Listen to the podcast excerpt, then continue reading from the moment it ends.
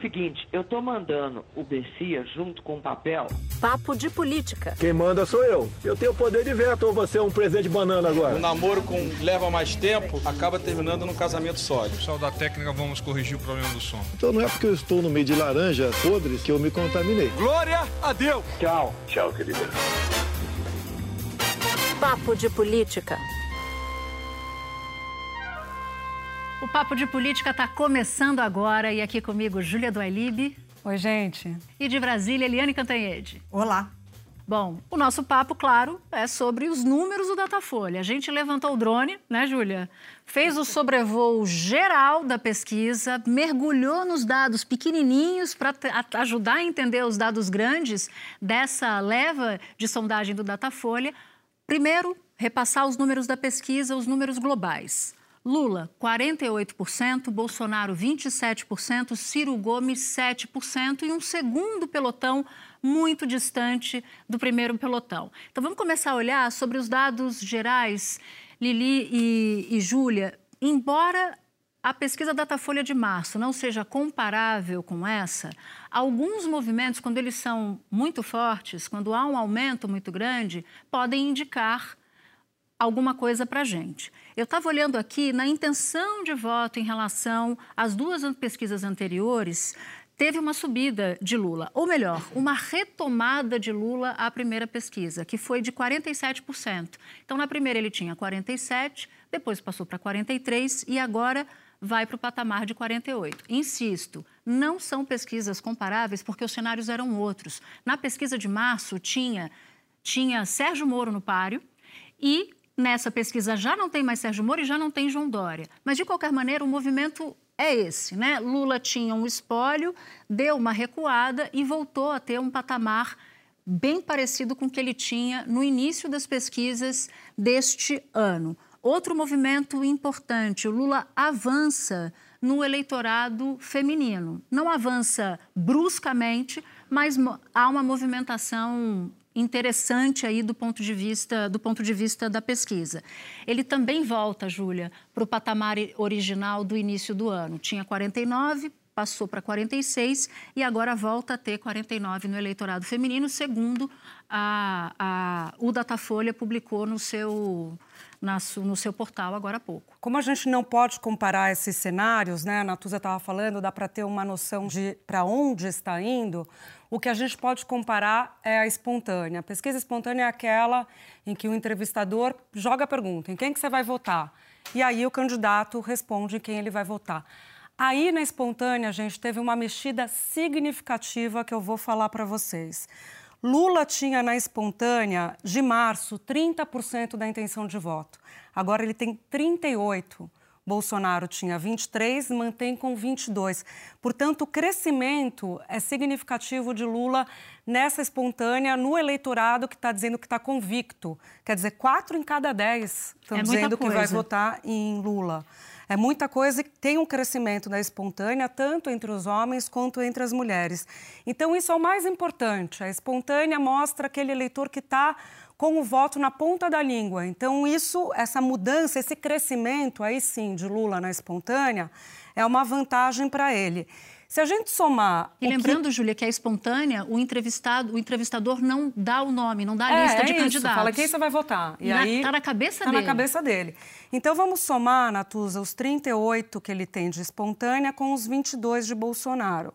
Dá 60, né? Nunca se teve também, gente, nas pesquisas recentes, uma intenção de voto espontânea tão consolidada. Então, seis em cada dez brasileiros já falam: vou votar em Lula, vou votar em Bolsonaro. Está aí a dificuldade para a terceira via, porque é uma consolidação muito grande do eleitorado. Olha o número de 2002 que eu peguei para vocês, para a gente comparar. Quer dizer, em 2002, Lula tinha, era Lula contra Serra, contra Garotinho e contra Ciro. Lula tinha 25% da espontânea mais ou menos nessa época, agora 38%. O que já era considerado um número alto muito na alto, ocasião. Muito alto na ocasião. Se a gente olhar para 18, por exemplo, a espontânea de Lula em 18 era 13, mas aí tudo bem, porque 18 tinha uma discussão toda jurídica, o que ia acontecer, se ele ia poder é, concorrer ou não. Então, o que, que mostra isso agora? Um, um crescimento da intenção de voto dele ali de bate-pronto, entre o eleitor, já passando a bola para a Eliane, e um eleitorado muito decidido em votar ou em Lula ou em Bolsonaro. Seis em cada dez já falam na hora, ou Lula ou Bolsonaro. Eu vou pegar exatamente esse gancho, Júlia. Vai todo mundo achar que a gente tinha combinado, e não foi combinado, não gente. foi. é que eu queria chamar a atenção para dois dados que dizem muito dessa pesquisa. Essa pesquisa é particularmente importante porque mostra que com as movimentações que a gente teve na campanha, uh, isso tudo, todas elas estão favorecendo o ex-presidente Lula e estão deixando o presidente Jair Bolsonaro com uma margem muito pequena para competir contra o Lula. Por quê? Dois dados que eu queria chamar a atenção que ainda não foram falados. 29% ah, das pessoas ah, ainda estão sem candidatos. Dizem que não tem candidato. 29% a essa altura é o menor índice das pesquisas. Ou seja, as pessoas estão se definindo rapidamente. E com essa definição, quem é que está lucrando com essa definição?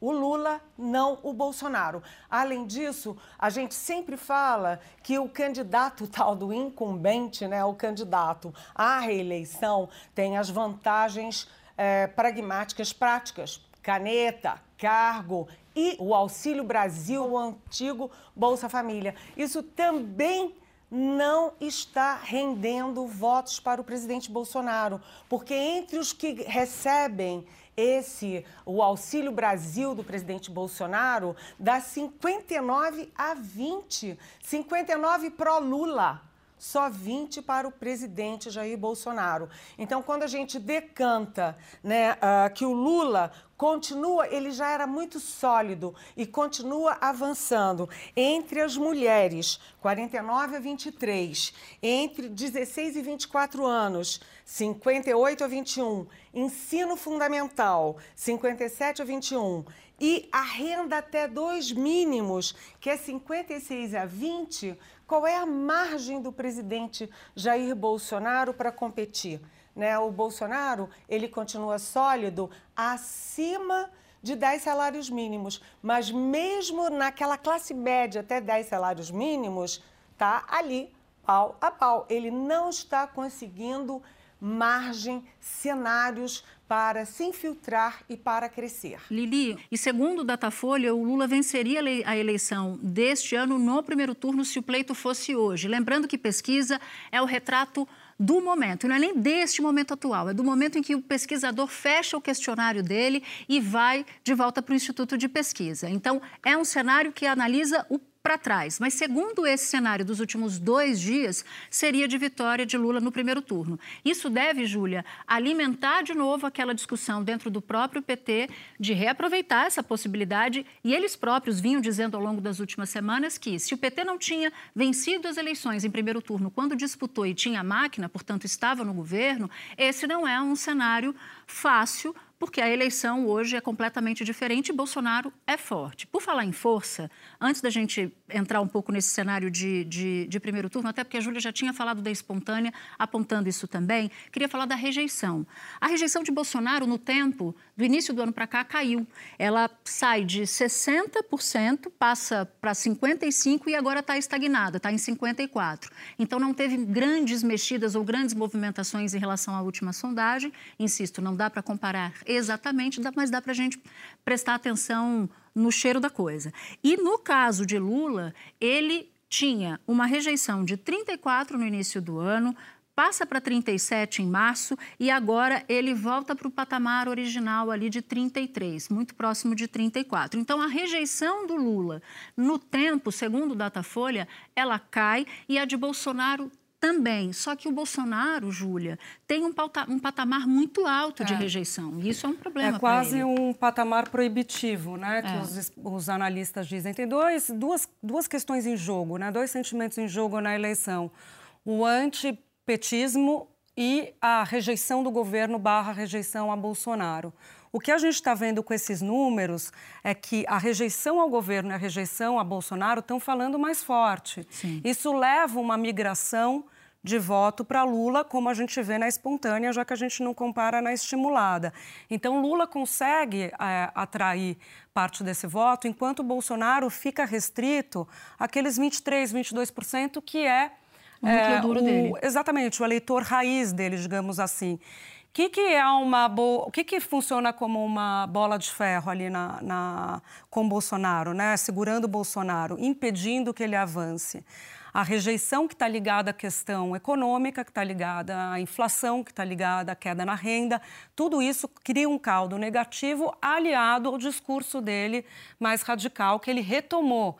Ele deu uma é, maneirada nesse discurso por orientação do Centrão e aí voltou a radicalizar, né? Bom, e tem um assunto que casa com esse. Na segunda-feira, Lula reuniu pela primeira vez os dirigentes partidários desse grupo de sete legendas que está na campanha de Lula para a presidência da República. Nessa reunião, houve ali um debate sobre no que Lula deveria focar, Júlia. E aí, o Carlos Siqueira, Márcio França e Paulinho da Força levantaram a seguinte, a seguinte tese. A campanha tem que investir no tema democracia e ampliar o máximo possível os apoios de Lula, mostrar que o Lula está atraindo forças de centro com um projeto que combine com parte dessas demandas. Aí houve ali uma contraposição de dois outros dirigentes, Gleisi Hoffmann e Guilherme Boulos, que disseram o seguinte: hum, a gente tem que ampliar, né? Segundo eles estavam me, me definindo ali. Ah, não, a campanha tem que ampliar e tal, porém. O Lula precisa falar de economia e, ao falar de economia, ele vai expor aquilo que ele já disse antes, vai voltar a expor, que é: se você vai falar de combustível para fustigar o eleitorado de Bolsonaro, logo você vai ter que falar da política de preços da Petrobras. É espinhoso? É. Espanta o eleitor de centro? ou apoios políticos de centro, centro-direita? Sim, mas tudo tem um preço. E qual é o preço? Você quer falar para a maioria ou você quer falar para a minoria? Então, essa foi a tese defendida pelo grupo Glaze e Guilherme Boulos. Quando chegou ao final desse debate, Lula fez um, um amarradão. Né? Ele não disse nem que o primeiro grupo que defendia a democracia e ampliação dos apoios políticos de Lula, mais à direita, por exemplo, mais à direita do que está ele hoje, e o grupo que defendia fale de economia, mesmo que ela revele um projeto mais à esquerda, um projeto econômico mais à esquerda. E que Lula contemporizou, como é de fato é, típico dele, mas que deu ali uma pista de que ele quer falar sim para esse eleitorado majoritário que está passando dificuldade, mesmo que isso signifique ele enfrentar algumas batalhas junto a grupos, grupos empresariais, por exemplo. Mas falar sobre inflação e falar sobre combustível, você chega no eleitorado de centro, porque o eleitorado de centro também está passando por esse é problema, é também está sentindo a inflação, também está sentindo o preço do combustível. Então, quando você fala, ah, Lula vai falar de economia, mas aí ele vai falar só para a esquerda, não, tem problemas reais que estão pegando o centro. Olhando os números aqui, a gente fica, a gente estava até colocando as hipóteses, o que, que pode ter levado o crescimento dele. Quando eu falo crescimento, eu volto, gente, para a questão da espontânea, porque aí sim a gente pode falar de crescimento. A diferença dele para Bolsonaro em março na espontânea era de 7 pontos.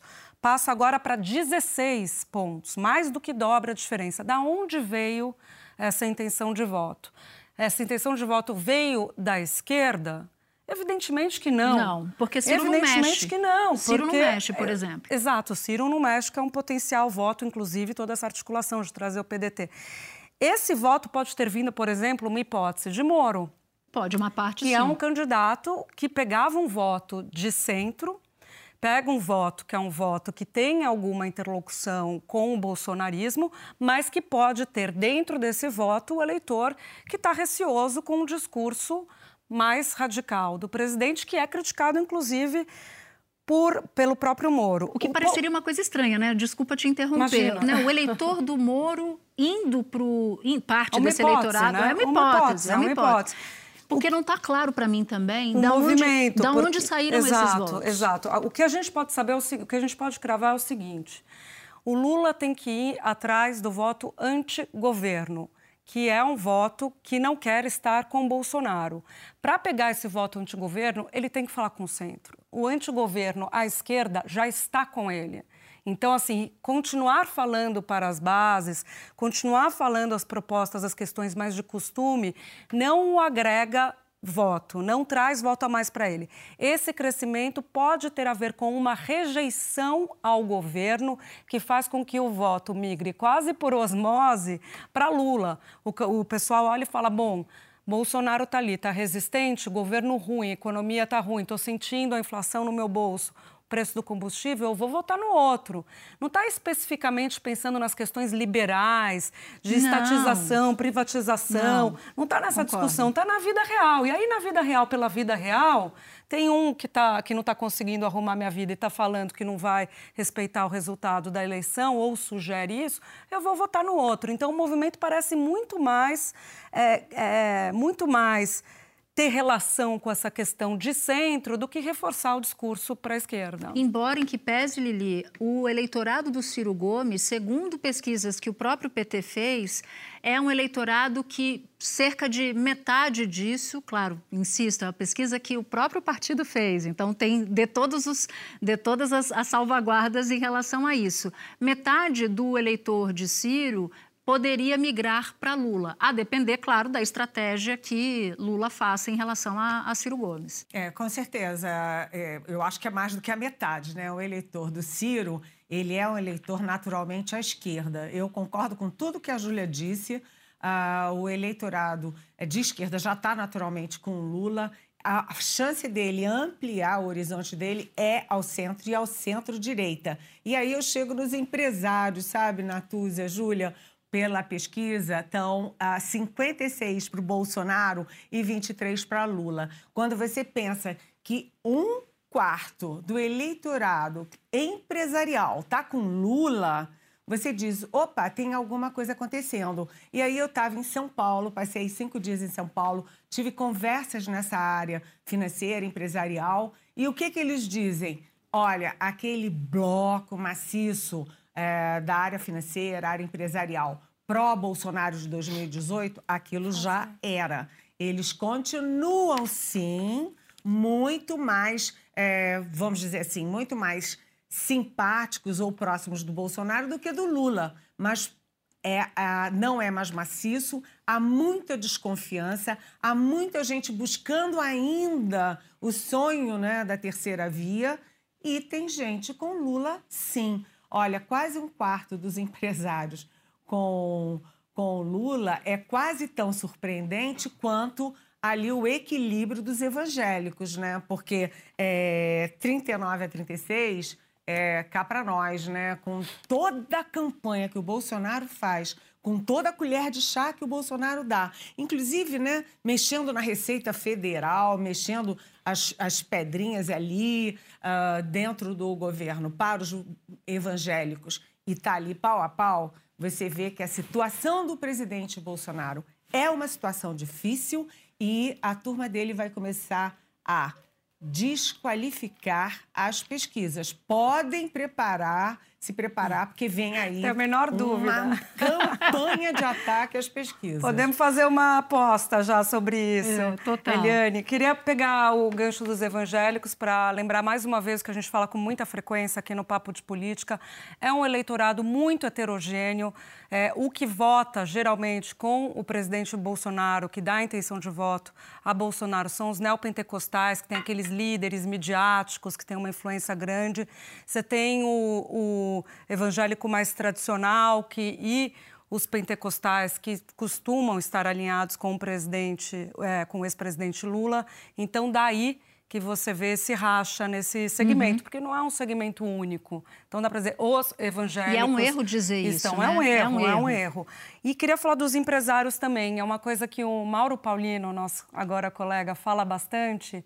É, ele que esteve à frente do Datafolha há muitos anos, que quando a gente fala empresários no, no Datafolha, pega muita gente que tem pequeno negócio, seu próprio negócio. Então, quando a gente vai olhar lá e falar, ah, tá com o apoio dos empresários e tudo mais, é um empresário que tem ali, é dono de uma oficina, é dono de uma padaria, é um pequeno empresário que, que tem um peso e significativo. Que, e que carrega a economia nas costas, e boa é parte. Um, e é um perfil de eleitor muito de Bolsonaro, que é o homem é, com é, a faixa etária ali mediana, não sei, não saberia dizer agora. Acho que até 30.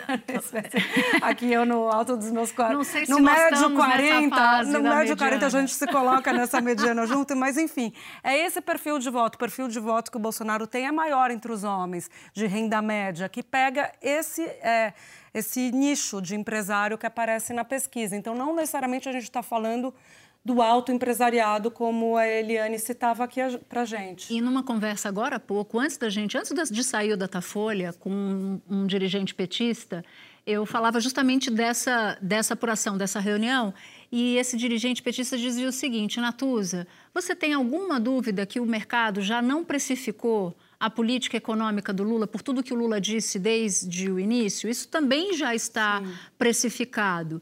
Então, a pesquisa vai tender a reforçar este grupo político que está em determinada linha de campanha. E aí o Otávio Guedes, que vou dizer, não vale uma cibalena. Foi para você o, ele mandou o, aqui, o zap? Não foi para mim? Não foi para você, não. Não ele... foi para mim, olha só.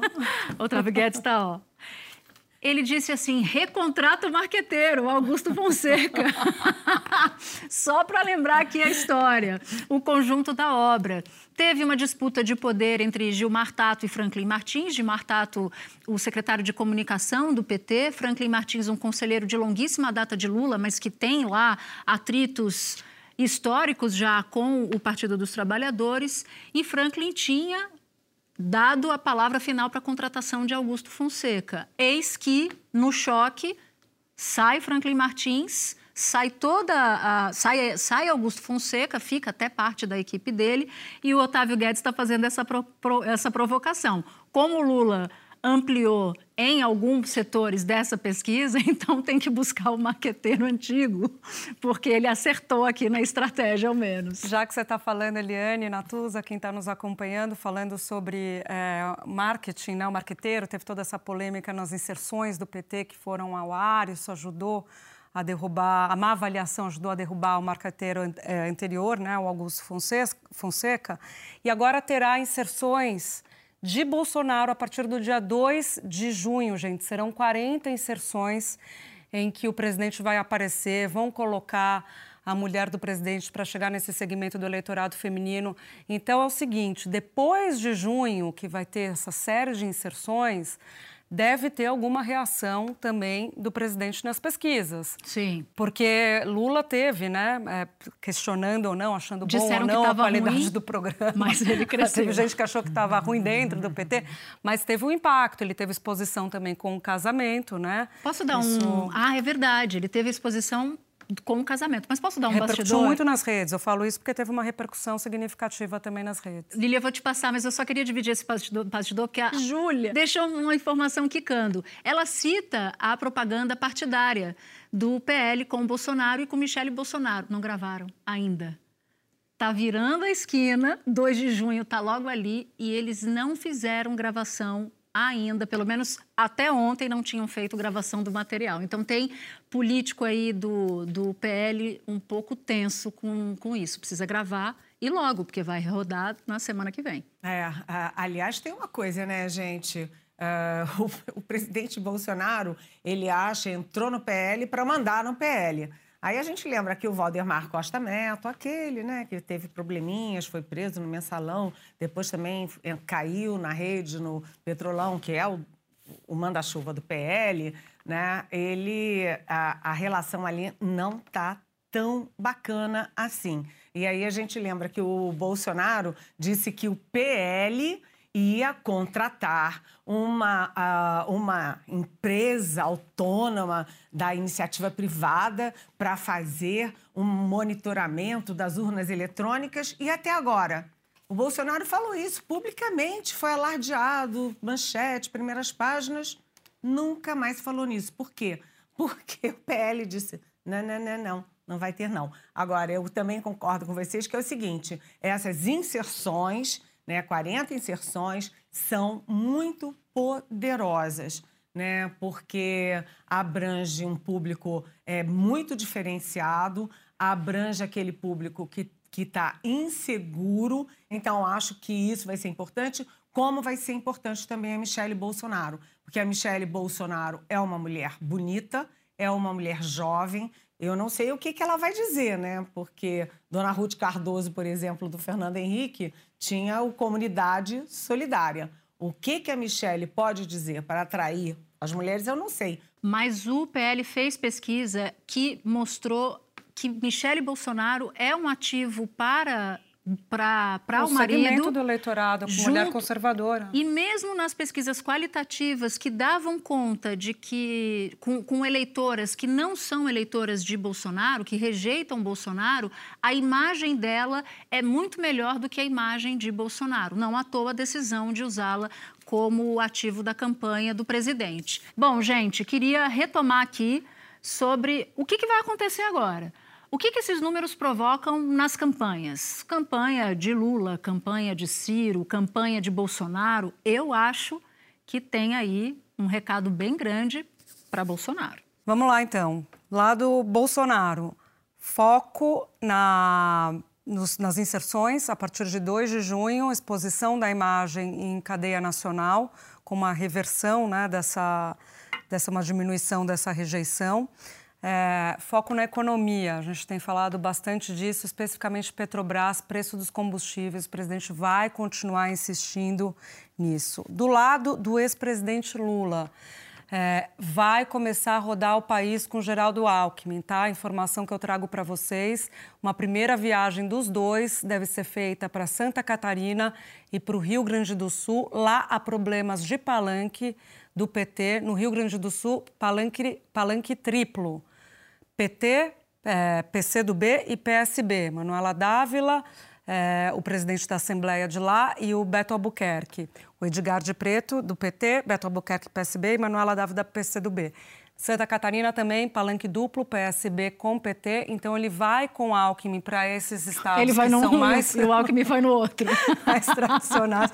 Não, é só interessante, finalizando, mandando, é, jogando a bola para a Eliane, porque Alckmin, né, Eliane, se a gente pegar as intenções de voto ou o desempenho eleitoral de Alckmin em 2006 e até 2018 mais forte nesses estados. Então já mostra a estratégia evidente de pegar esse eleitor que não é o eleitor petista, vai com Alckmin a tiracolo e vai para esses locais em que ele tem boa aceitação ou teve boa aceitação. É isso aí. Pois é, Júlia, a gente está em boa sintonia hoje, né? A Júlia está jogando Sempre. a bola para mim bem redondinha. Obrigada. Porque é o seguinte, a gente, vocês repararam que a gente nem tocou no fato da semana que é a Simone Tebet a Simone Tebet com a desistência do, do João Dória. A Simone Tebet pinta aí como uma candidata de terceira via e a pesquisa de hoje, se é péssima para o presidente Jair Bolsonaro, ela também é ruim para Simone Tebet. Por quê? Porque é quando ela está decolando, quando ela está disputando o apoio do PSDB.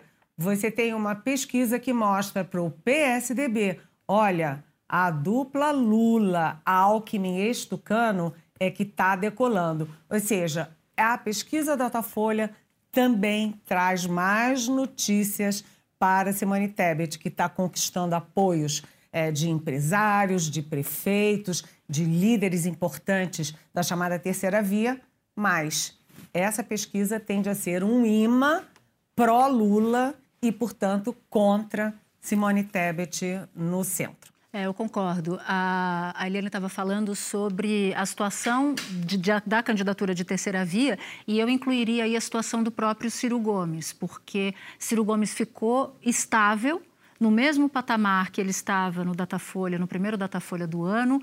Simone Tebet ainda não dá para dizer para onde que ela vai, né? Porque é muito cedo. A, você, você perdeu a conexão quando a, a, a, Lili falava, mas ela falava do impacto para Simone Tebet, porque foi a notícia da semana. Aliás, foram duas, né? O João Dória e a Simone Tebet. Mas como João Dória já está fora do páreo, então a situação agora é saber qual vai ser a repercussão da presença de Simone Tebet na ribalta para ver se há alguma possibilidade para ela ou para outro candidato. Mas aqui o paredão Lula-Bolsonaro segue erguido e com alguns tijolinhos para cima para o Lula. Simbora para trilha? Todas prontas? Eu nunca tô, Ai, né? que medo. A Lili tá com Eu cara de superioridade. Ela tá com cara de Pânico, eu tenho pânico. Chegou a pesquisa, você ficou com medo? Não. Chegou a trilha, você ficou com medo? Sim. Sim. Vamos lá, Lili, vamos com você então. Que qual é a sua trilha? A minha trilha é barracão. Por quê? Porque é a grande massa que vai decidir os votos. E o presidente Bolsonaro está muito mal na grande massa de baixa escolaridade e baixa renda. Vai, barracão, pendurado no morro e pedindo socorro, a cidade a teus pés. Barracão de zinco, tradição do meu país. Barracão de zinco, pobretão infeliz. Olha, essa, essa é para é pra fazer reflexão mesmo. Porque, de fato, as pessoas estão vivendo muito, muito mal. É, relatos assim de pessoas que não comem carne há muito tempo, de pessoas que nem comem, mas você começa a encontrar gente, pessoas do seu convívio que estão passando por maus bocados, desemprego alto, a situação de vida, é, preocupação com os filhos, gente que não consegue dar conta de pagar o aluguel. Pesquisa no Instituto Gallup, que saiu essa semana sobre insegurança alimentar. O Brasil está acima da média mundial, com 35% a média mundial. O Brasil acima disso das pessoas que estão em segurança alimentar. E a miséria já- disparando, né? Mas já que a gente está falando de pesquisa, a gente falou de pesquisa, a minha trilha é o Bolsonaro cantando sobre o Datafolha. É o negacionismo, é o negacionismo, de, pesquisa, de pesquisa, né? exato, porque tem esse tipo de negacionismo também. Também. Vou jogar fora no lixo. Joga fora no lixo. Joga fora no Eu só tenho uma dúvida, porque essa foi de lixo. memória mesmo. Sandra... Sandra de Sá. Sandra de Sá. É, Sandra Eu, de Sá. eu sou da época que era Sandra Sá, né? Então, eu também sou dessa época, mas a gente já se atualizou. Já, já nos atualizamos. É. Sandra de Sá, claro. E eu sempre fiquei na dúvida, você que canta errado também, Natuza tem esse clássico, se é vou jogar fora no lixo ou, ou joga fora no lixo. Eu acho que é ou joga fora no, no lixo. Agora, eu canto errado. Eu canto, por exemplo, aquela do... Eu perguntava do You Wanna Dance. É, são clássicos seu. Eu canto, eu perguntava tudo em holandês. é o melô do poliglota pra mim. Aí um dia me corrigiram, Natuza, não é eu perguntava tudo em holandês, é perguntava do you wanna dance. Então, eu me recolhi. Do Mas eu vou, dance. do you wanna dance. Eu vou de Fafá, é Dória, Rodrigo Garcia, ele cantando pros ex-colegas do partido. Abandonada por você, no fim da tarde, uma paixão. No fim da noite, uma ilusão. No fim de tudo, a solidão. Fafá de Belém. Então, eu vou de Dória cantando, porque foi bastante traído pelos colegas de partido e agora ele não está mais na disputa e já tem cenário da pesquisa sem, sem ele, sem João Dória. Vamos ver quem é que herda o tantinho de voto que tinha, porque não dá nem para falar de espólio, né? 3%, enfim. Mas vamos lá, nosso papo acabou e é hora de agradecer a nossa super equipe, edição executiva Daniela Abreu, edição e produção Júlia Zaremba, Laís Borges, Germano Martins e Gabriel Quecchio. Supervisão Ana Bernardoni. Chefes de redação Pedro Godoy e Mariana Timóteo. Gerência Cadu Veloso. Sonoplastia de Pedro Chagas. Supervisão técnica Leonardo Páscoa e Leandro Descaciati. Equipe de estúdio Ricardo Espósito, Toninho Cirilo, Tainá Biá, João Gabriel Cavalcante, Tiago Clayton, Gabriel Scherer e Wilson Tadeu Fernandes. Obrigada, Eliane, obrigada, Júlia, e obrigada a você que nos ouviu até aqui. A gente se encontra no próximo episódio. Tchau, tchau.